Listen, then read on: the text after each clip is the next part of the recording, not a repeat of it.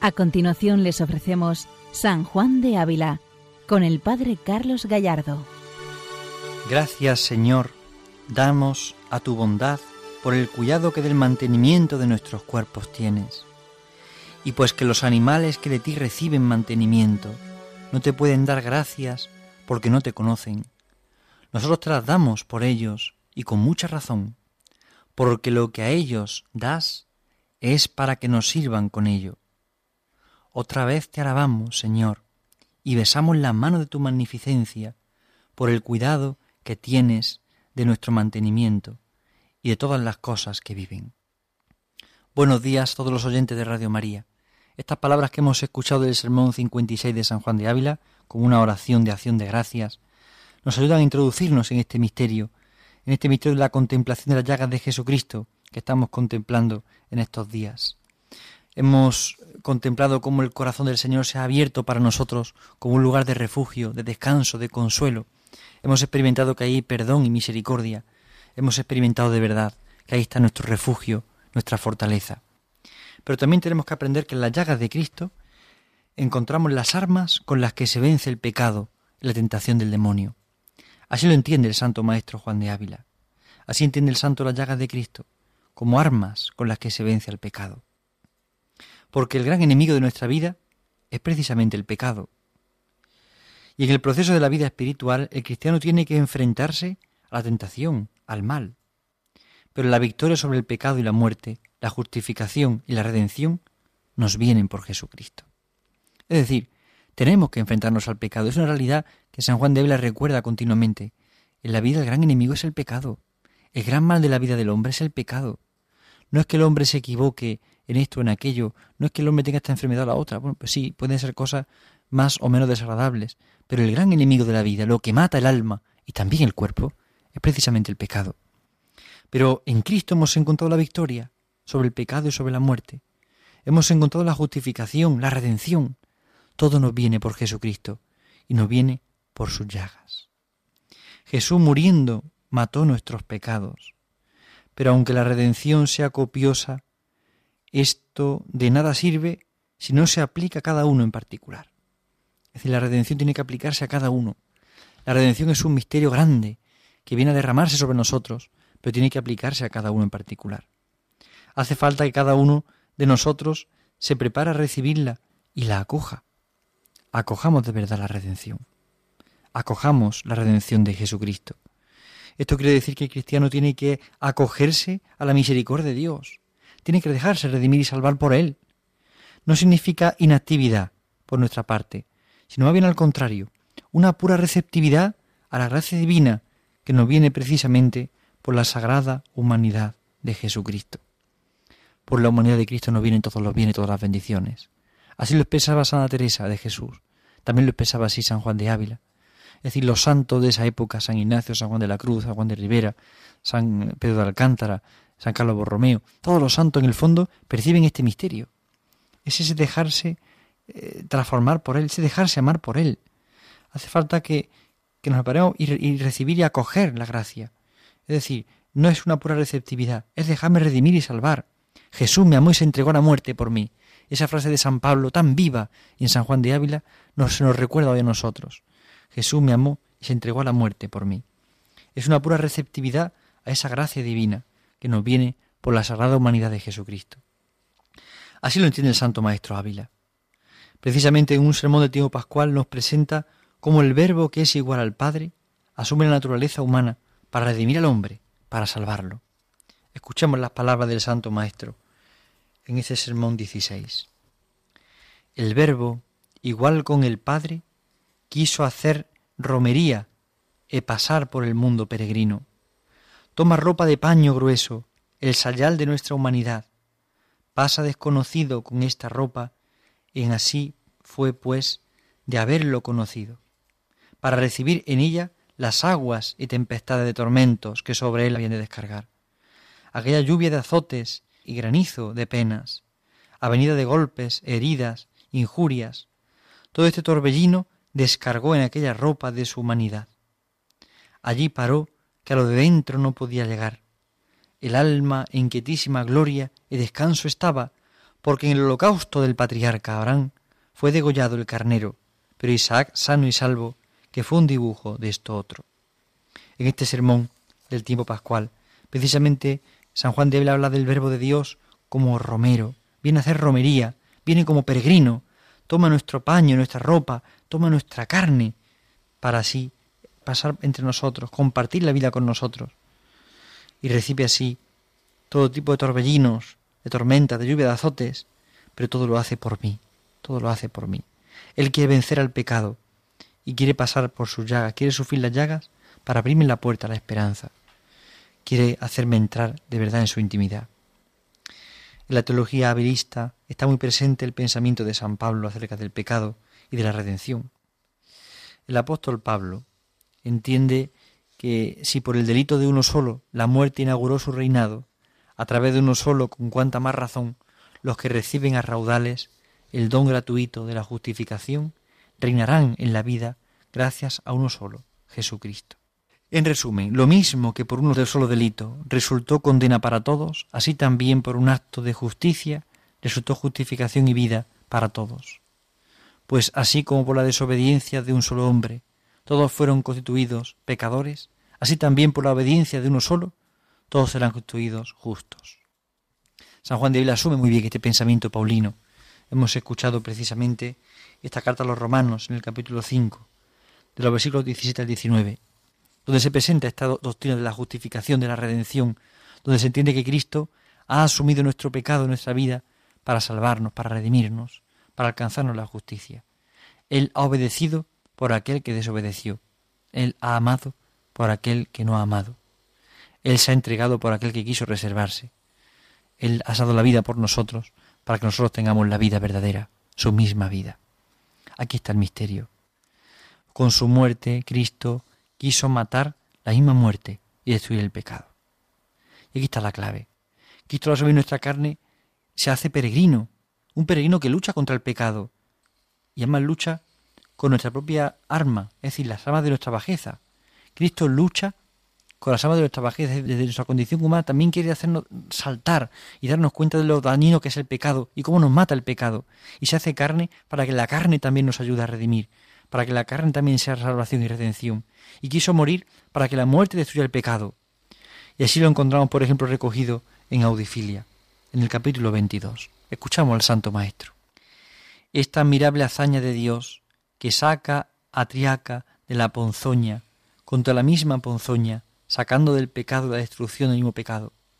Nace y tiene semejanza de otra hazaña que el Altísimo hizo, no menor, sino mayor que ésta y que todas, la cual fue la obra de la encarnación y pasión, en la cual no quiso Dios pelear con sus enemigos, con armas de la grandeza de su majestad, mas tomando las armas de nuestra bajeza, vistiéndose de carne humana, que aunque limpia de todo pecado, fue semejable a carne de pecado, pues fue sujeta y a penas y muerte, lo cual el pecado metió en el mundo, y con estas penas y muerte, que sin más deberlas tomó, venció y destruyó nuestros pecados, destruidos los cuales se destruyen penas y muerte que entraron por ellos, como si uno pegase fuego a un tronco de un árbol con las mismas ramas del árbol, y así quemase el tronco y las ramas.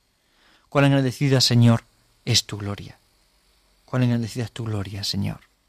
Es darnos cuenta de lo que supone esta admirable hazaña de Dios. Esa admirable hazaña de Dios que, asume nuestro pecado para luchar contra él, para vencerlo, para destruirlo. Cristo asume la carne para vencer con la resurrección la vida eterna. Cristo asume nuestra carne para llenarnos de sentido y de esperanza. Cristo entra en el mundo para transformar nuestro mundo. Para San Juan de Ávila, siguiendo la doctrina paulina, la encarnación implica que Dios asume el pecado, se hace pecado para sufrir en las consecuencias que debería sufrir el hombre. Cristo quiere sufrir por el hombre. Cristo quiere sufrir y amar con corazón humano. Cristo quiere entregarse y sufre las consecuencias de todas las cosas. Sufre nuestras decisiones, pero Cristo nos sigue amando siempre. Sigue buscando siempre nuestro consuelo, nuestra esperanza, nuestro remedio. Cristo sigue siendo luz y paz verdadera. Cristo sigue siendo de verdad, camino, verdad y vida. Este peregrino, que es el Verbo encarnado, toma el báculo de la cruz para luchar contra el pecado. Cristo es el peregrino que toma el báculo de la cruz. Fijaos qué imagen tan preciosa usa San Juan de Ávila. Si un peregrino siempre lleva un bastón en el camino para apoyarse, para poderse levantar, para defenderse de alguna asechanza, el báculo del peregrino es la cruz. Cristo es ese peregrino que se ha encarnado, se ha hecho peregrino porque ha asumido nuestra carne, pero el báculo que lleva para defenderse, para guiarse, para acompañarse, para sostenerse, es precisamente la cruz. ¿Cuánto miedo le tenemos los cristianos a la cruz? ¿Cuántas veces huimos de la cruz? Nos da cierto miedo la cruz. Sin embargo, el santo se hace peregrino y toma el báculo de la cruz para luchar contra el pecado. San Juan de de una manera hermosísima toma el pasaje del primer libro de Samuel, el capítulo 17, identificando el pecado y la tentación con Goliat y a Jesucristo con David.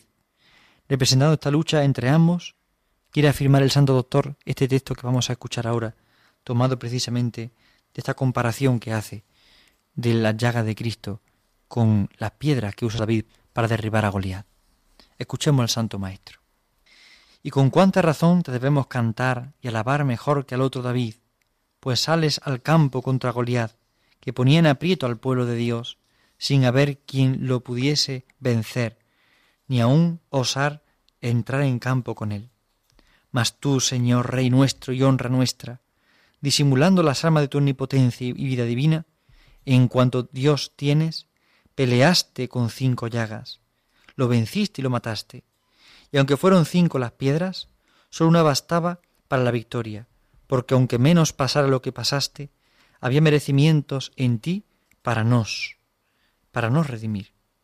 Mas tú, Señor, quisiste que tu redención fuese copiosa y que sobrase, para que así fueren confortados los flacos y encendidos los tibios, con ver el excesivo amor con que padeciste y mataste nuestros pecados, figurados en Goliat, al cual mató David, no con espada gloriosa, y el enemigo más deshonrado. Mucha honra ganará el Señor si con sus propias armas de vida y con impotencia divina peleara con nuestros pecados y muerte y lo decidiera. Mas mucha más ganó en vencerlos sin sacarle su espada, antes tomando la misma espada y efecto del pecado, que son penas y muerte. Condenó al pecado en la carne, ofreciendo él su carne para que fuese penada y tratada como si fuera carne de pecador. Es impresionante ver cómo el santo entiende este misterio. Es sorprendente cómo identifica precisamente esa victoria de Cristo que se la compara con las cinco llagas.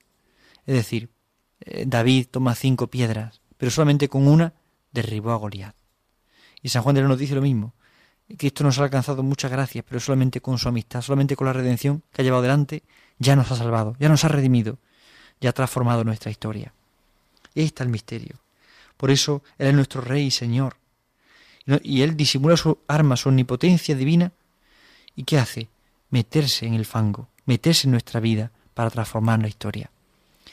Cristo, asumiendo la naturaleza humana, entra en nuestra historia para redimir, para salvar, para transformar estamos viendo cómo las llagas de Cristo tienen mucho que ver precisamente con el misterio de la encarnación. Porque sin ese misterio no podemos entender nada. Sin este misterio nuestra vida entera se perdería. Las llagas de Cristo son consideradas, en este pasaje de la audifilia, las cinco piedras que David tomó para derribar a Goliat, como hemos dicho anteriormente. Por lo tanto, las llagas de nuestro Señor son las mejores armas para la lucha contra el pecado y la tentación. En ellas encontramos salud y remedio para nuestros males, con ellas el cristiano puede fortalecerse en la batalla, no tendrá que temer, aunque la tentación le parezca violenta o gigante como Goliat. En el fondo, ¿por qué no vencemos al pecado? Porque no contemplamos las llagas de Cristo, porque no descansamos en sus llagas, porque no nos damos cuenta de que la tentación podemos vencer contemplando las llagas de Cristo. Sea la tentación que sea, si nuestro corazón y nuestra mirada se dirigen hacia el Señor, rapidísimamente vencemos, rapidísimamente crecemos en el amor. Es tan importante esto, es darnos cuenta de que la llaga de Cristo está nuestra salvación, está nuestra esperanza, está nuestro consuelo. A lo largo de los siglos, los místicos han considerado las llagas como fuente de gracia y por tanto como seguridad y arma a la que acudir en la tentación. Por eso contemplar sus manos y sus pies traspasados nos fortalece contra las tentaciones que están dirigidas al obrar. Y contemplar su costado abierto nos alcanza la victoria de las tentaciones que se dirigen al pensamiento, al deseo y al afecto. Sus cinco llagas son estas cinco piedras que nos harán salir victoriosos en la prueba, en la lucha diaria. Tomemos pues estas piedras y vivamos sostenidos por el báculo de la cruz. Contemplemos el misterio de Cristo y vamos sumergidos en ese báculo de la cruz. El peregrino lleva ese báculo. Ese báculo es el Señor, en la cruz, en la cruz. Él nos lleva a nosotros, Él nos guía y nos lleva crucificado. Nosotros tenemos que entrar en esa atmósfera, en esa esfera del amor que se ofrece, del amor que se entrega, del amor que se da. Vamos a entrar en esa esfera de la misericordia infinita de Dios. Es tan importante que nuestro corazón entero se entregue al Señor. Es tan importante que encontremos en las llagas de Cristo esas cinco piedras que nos hacen vencer la tentación. Si acudimos al Señor rapidísimamente nos damos cuenta de cuánto nos ama Él y de cómo podemos crecer en confianza, en entrega, en generosidad, en esperanza. Vivamos contemplando las cinco llagas, como esas cinco piedras que contempla la escritura de Goliat. Es curioso porque San Juan de Ávila usa con mucha frecuencia las comparaciones del Antiguo Testamento. Muchos dicen que puede ser por su ascendencia judía, pero ciertamente sea por una razón o por otra, porque no se ve la escritura, o bien porque tenga ascendencia judía, sea por una razón u otra, lo que sí nos queda claro es que nos ayuda a comprender este misterio, a comprender el misterio de las llagas de Jesucristo como punto de salvación, como punto de encuentro. Si me quiero encontrar con Cristo, acudo a sus llagas, contemplo sus llagas, contemplo su costado. Así lo hizo el Santo Maestro Juan de Ávila. Dedicaba horas enteras a contemplar a Jesús, a estar con él en la Eucaristía. Y luego podía lanzarse a la misión, a la tarea, a la pastoral, a los pobres. Pero todo partía de esa contemplación, de ese misterio, de ese encuentro con Él. Es importante experimentar la gracia de la pasión. Experimentar cómo en la pasión encontramos consuelo y fortaleza. Y especialmente hoy, en las llagas de Jesucristo. Vivamos sometidos bajo ese báculo de la cruz. No tengamos miedo a la cruz. Nuestra vida también tiene que saborear la cruz en muchos momentos. No tengamos miedo. El Señor la quiso asumir por nosotros. Quiso acompañarnos con el báculo de la cruz. Está siempre cerca de nosotros está permanentemente con nosotros. Y aquí está el misterio. Dejarnos sorprender por la presencia de Cristo. Las cinco llagas son esas cinco moradas. Qué hermosa oración es sentarse ante el Señor y empezar llaga por llaga a hablar con Él, a compartir la vida, a llenarnos de esperanza. Qué hermoso es compartir con Jesús toda nuestra vida. Vamos a penetrar en ese misterio de las llagas de Jesucristo. Vamos a entrar de verdad en su corazón, en su costado, en sus entrañas. Vamos a dejarnos sorprender por ese misterio del Señor que sale a nuestro corazón. Porque si fuera carne de pecador, siendo carne de justo y de Dios, pues fácilmente se perdería. Pero la justificación de la ley se, se cumple en nosotros porque, porque el Señor nos acerca a su corazón, nos llena de amor, nos llena de esperanza. Vamos a contemplar la llaga de Jesucristo, vamos a dejarnos sorprender por Él. Vamos a tomar estas piedras y vamos sostenidos a este báculo de la cruz. Para el próximo programa vamos a contemplar las llagas de Cristo como lugar de confianza y generosidad. Ciertamente contemplar las llagas de Cristo tiene gran relación una cosa con la otra, pero eh, tenemos que ver esa unidad del misterio en sus partes concretas. Ver la mano, ver el costado, ver a las llagas como confianza y seguridad, ver y entender todas las cosas movidas por el amor del Señor. Es importante que nosotros hoy nos detengamos también a examinar nuestra vida y pensemos, en el momento de tentación y de dificultad, ¿miro a Jesús crucificado? Es importante que en nuestra vida eh, diariamente contemplemos al crucificado, lo besemos. Y también en el momento de dificultad, de duda, de tentación, es el momento de preguntarse, bueno, y ahora es el momento de confiar en el Señor, de apagar todas las cosas de fuera para entregarnos a Él. Es el momento. Pues seguramente es el momento de entregarnos a Él de verdad, entregarnos con todo el corazón y con todo el alma, darle nuestra vida. Y veré cuando venga la tentación, Puedo acudir a sus llagas como lugar de refugio, de fortaleza, de consuelo, como lugar donde puedo vencer y donde puedo alcanzar la victoria sobre Goliat. Todos tenemos muchos Goliat, gigantes que nos quieren eh, derrumbar. Es importante que vayamos con la fe de Cristo, con la fe en Jesucristo, con la fe de los pobres, de sencillo, de pequeño, pero confiando plenamente en su amor, sabiendo que su gracia nos sostiene y que no necesitamos nada que no sea el amor del Señor, la gracia de Dios. Pues confiamos a San Juan de Ávila y le pedimos esta gracia, le confiamos nuestras vidas enteras, y le pedimos sobre todo que nuestro corazón se vaya haciendo bueno, ilimitadamente bueno, como es el corazón del Señor. Buenos días a todos en el Señor, Dios les bendiga. Han escuchado San Juan de Ávila, dirigido por el Padre Carlos Gallardo.